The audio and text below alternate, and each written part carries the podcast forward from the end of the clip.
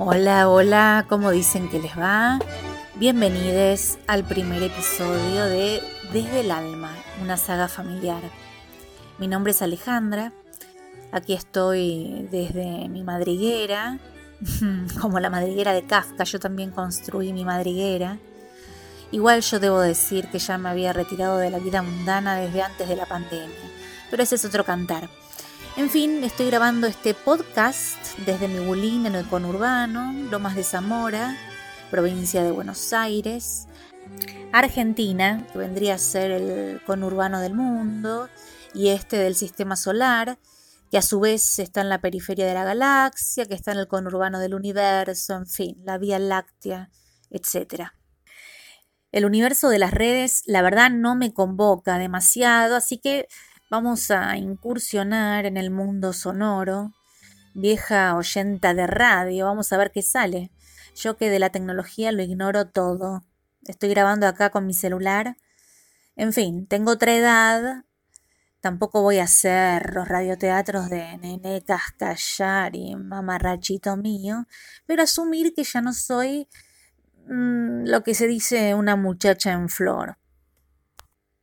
Además está la voz la voz como recurso expresivo. Yo tuve un novio, el gordo sombra, que me decía, una inflexión en tu voz y se me para la pija. La voz, esa voz, más que los rasgos de mi rostro, mis atributos o mi inteligencia, de pronto la voz era mucho más sexuada para el gordo sombra que la mirada. Volviendo con el tema de la voz, me acuerdo de la Linkowski en los 90 recitando el famoso poema atribuido a Brecht y por mí vinieron pero es demasiado tarde. Primero se llevaron a los homosexuales, pero yo no me preocupé, porque yo no era homosexual. Después se llevaron a los drogadictos, pero yo no me preocupé porque yo no era drogadicta. Luego siguieron los hemofílicos, pero yo no me preocupé porque yo no era hemofílica. Ahora ya es tarde, están golpeando a mi puerta. La escuchabas y te daba miedo. ¿Cómo no tener en cuenta la voz como recurso expresivo en una campaña así? Cierto que se trataba de una figura comprometida, pero hay necesidad de hablar siempre desde la tragedia y el dolor. Demasiado Auschwitz en ese color de voz. En fin, la voz y también los olores que se fijaron en nuestra infancia y vuelven como deseos, los efluvios del pan cuando se calienta en el horno, la Magdalena y la memoria involuntaria de Proust. Luego de este introito vamos a entrar en materia. Les cuento que este podcast surge de una idea antojadiza y caprichosa de ir eh, desenrollando la madeja de lo familiar y con ese pretexto ir tocando distintos temas que exploran en definitiva las pequeñas alegrías y los avatares de una familia de clase media baja. Mi abuela, doña Rosa, la única de mis abuelos que conocí en vida, era una pampeana samaritana, como le gustaba decir a mi madre. Iba en bicicleta a dar inyecciones a las villas y era enfermera del centro gallegos. Su tema preferido era Desde el alma, el vals que abre esta pieza sonora. Ella está asociada a los momentos más felices de mi infancia. Recuerdo que una vez se vino en el tren del centro hasta Longchamps con una bicicleta que me había comprado. Ella no dejaba nunca de cantar mientras hacía las cosas de la casa.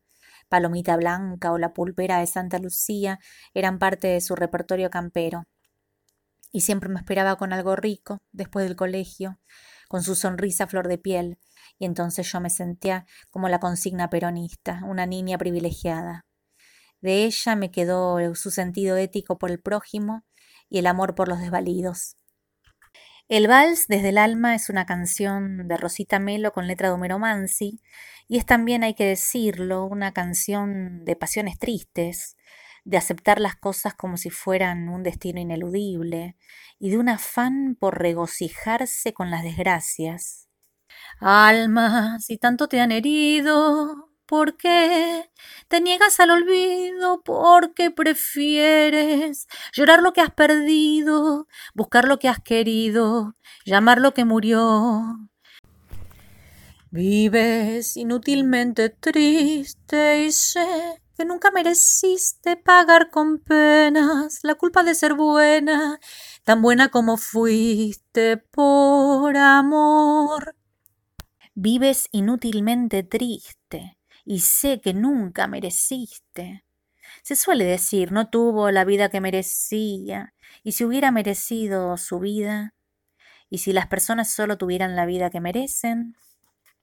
En fin, mujeres abnegadas y sufridas las de mi familia, para las que el sacrificio era lo más grande. Había que trabajar y esforzarse y sobre todo había que sacrificarse y sufrir. En 1935 mi abuela Rosa aún no había cumplido los 17 años cuando dio a luz a mi madre en Doblas, departamento de Atreucó, del territorio nacional de La Pampa. Mi abuelo José tenía 29 años y trabajaba como jornalero en el campo. En un principio, la familia de mi abuela se resistió a que su hija, la menor de seis hermanos, se casara con el rubio, así le decían a mi abuelo, trece años mayor que ella. Consideraban que su hija era un alma tierna, no agrietada aún con los golpes de la vida pero lo cierto es que la abuela ya cuidaba a los niños en la misma casa en que su madre era criada. O sea que para servir a los ricos y ser explotada tenía edad, pero para tomar sus propias decisiones era una purreta. La tía Herminia ayudó a que su hermana cediera. No es bueno envejecer sin crecer, le decía Herminia, o querés que la chica se quede para vestir santos. Así fue como la abuela Rosa y el rubio decidieron casarse en 1933 allí mismo en Doblas, La Pampa, donde permanecieron por una década. Luego de un tiempo se mudaron a Henderson, provincia de Buenos Aires, donde mi abuelo comenzó a trabajar como peón de matarife. Mi madre siempre contaba cómo tenía que lavarle los pies ensangrentados cuando volvía de sus tareas. Aunque a decir verdad son pocos los relatos que pude obtener de parte de mi madre.